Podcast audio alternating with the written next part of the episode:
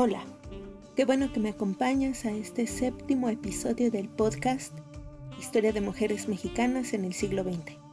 Mi nombre es Alejandra Vidal y en este episodio les platicaré sobre Remedios Varo. Comenzamos.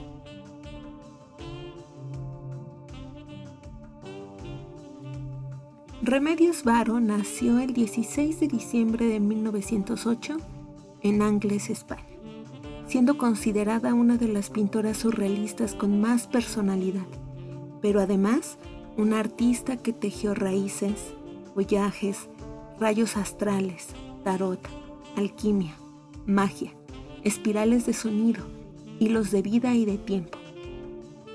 A los 15 años, y motivada por su padre, ingresó a la Academia de San Fernando en Madrid.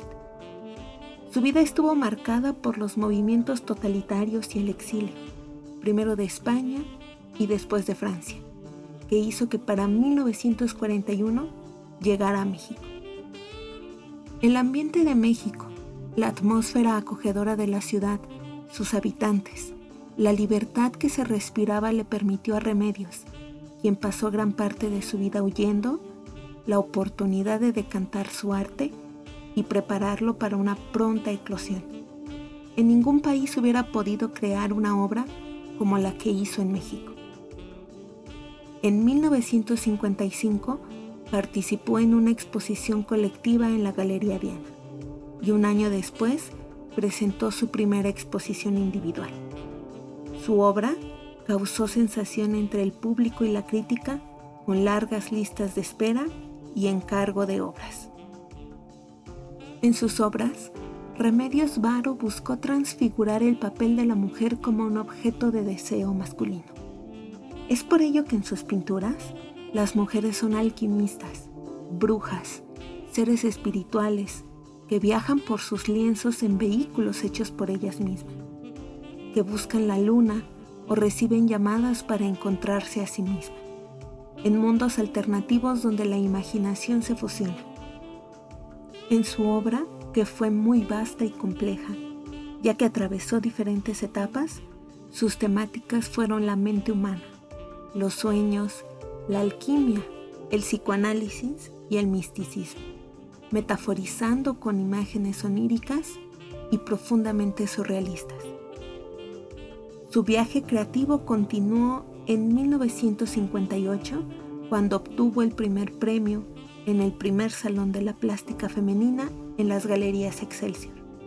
Y para 1960 participó exitosamente en la Segunda Bienal Interamericana de México, mientras su pintura adquiría más y más contenido místico mientras estudiaba y charlaba sobre la cábala, alquimia, tarot y las ideas esotéricas con Leonora Carrington.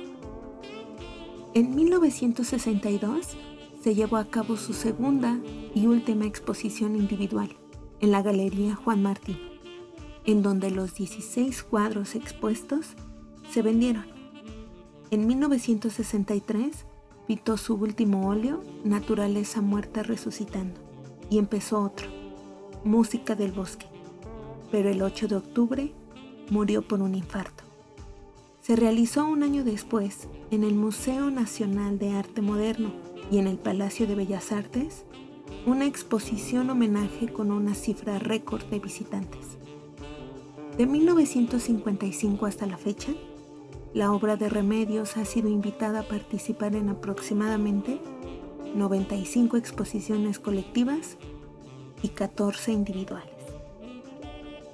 Remedios Varo construyó en sus lienzos una exposición de sus preocupaciones de desarraigo, exilio, sus viajes internos, travesías en consonancia con el pensamiento contemporáneo lleno de destierros y del cómo se pueden habitar hogares físicos y metafísicos, con mujeres tejedoras que tienen premoniciones, que ascienden al monte análogo, que alimentan la luna con papilla estelar que se unen a fabricantes de pájaros y a los cazadores de astros, que reciben una llamada, que oyen del mimetismo y que salen del psicoanalista.